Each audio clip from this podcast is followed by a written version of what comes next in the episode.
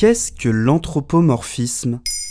Merci d'avoir posé la question. L'anthropomorphisme prend ses origines dans certaines religions et en particulier celle des Grecs et des Romains. Il s'agit de l'attribution d'une forme humaine ou de sentiments humains au phénomène de la nature qui devenait par la suite autant de divinités. À travers les siècles, ce mot a connu un glissement pour concentrer cette attribution des caractéristiques humaines aux animaux. Cette tendance n'a jamais connu d'aussi beaux jours que depuis l'avènement des réseaux sociaux. Partout, des images, photos et vidéos de chats, de chiens, mais aussi de hérissons, de pigeons, de requins-baleines, de lézards ou même d'insectes nous donnent le sentiment que les bêtes aiment, pensent et vivent comme nous. La page Facebook de BuzzFeed Animals rassemble ainsi plus de 4 millions d'abonnés.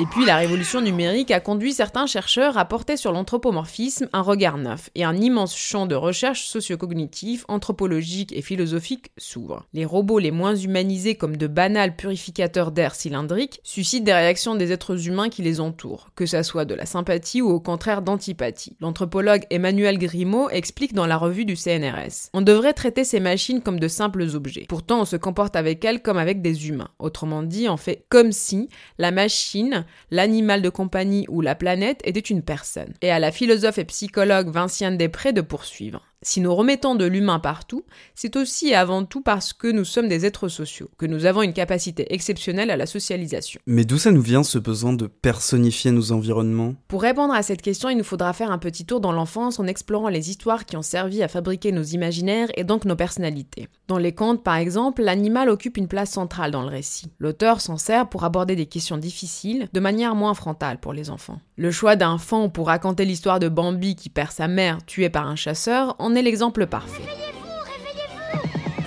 Bambi. Oiseau Chaque découverte devient une aventure. C'est chez moi. Et chaque animal devient un ami. Fleur Oh, ça ne fait rien. Laisse-le donc traiter de fleurs, si ça lui fait plaisir. Cependant, depuis une dizaine d'années, un renversement s'opère doucement avec la publication de nouveaux récits, où l'animal est restauré en tant qu'animal, où le point de vue devient celui d'une bête et parfois d'une bête sauvage, sans ambiguïté. L'intérêt croissant pour les questions écologiques permet à cette nouvelle tendance de s'installer. Par exemple, en racontant une histoire d'élevage de poules en batterie. Et qu'est-ce que ça change de prendre le point de vue de l'animal? Reconnaître les qualités propres des objets ou des animaux permet d'en accepter l'altérité. Cela revient à se glisser dans la peau de l'autre pour comprendre ses comportements ou pour prédire ses réactions, mais aussi parce que cela nous oblige à définir le cadre de nos relations avec eux. Anthropomorphiser les animaux, par exemple, conduit à leur accorder des droits et à prendre au sérieux les souffrances qu'on peut leur infliger. Cependant, nous ne nous contentons pas de transformer les objets en les personnifiant, eux aussi nous transforment en retour. L'anthropologue Anne-Christine Tyler remarque Prenons l'exemple du smartphone. Les enfants notamment manipulent cet objet comme s'il était la continuité de leur propre corps, et ils entretiennent désormais avec lui une relation fusionnelle. Cet anthropomorphisme moderne donne la possibilité de choisir comment nous voulons vivre avec les objets qui nous entourent, et quelle place nous voulons leur réserver dans la société. Voilà ce qu'est l'anthropomorphisme.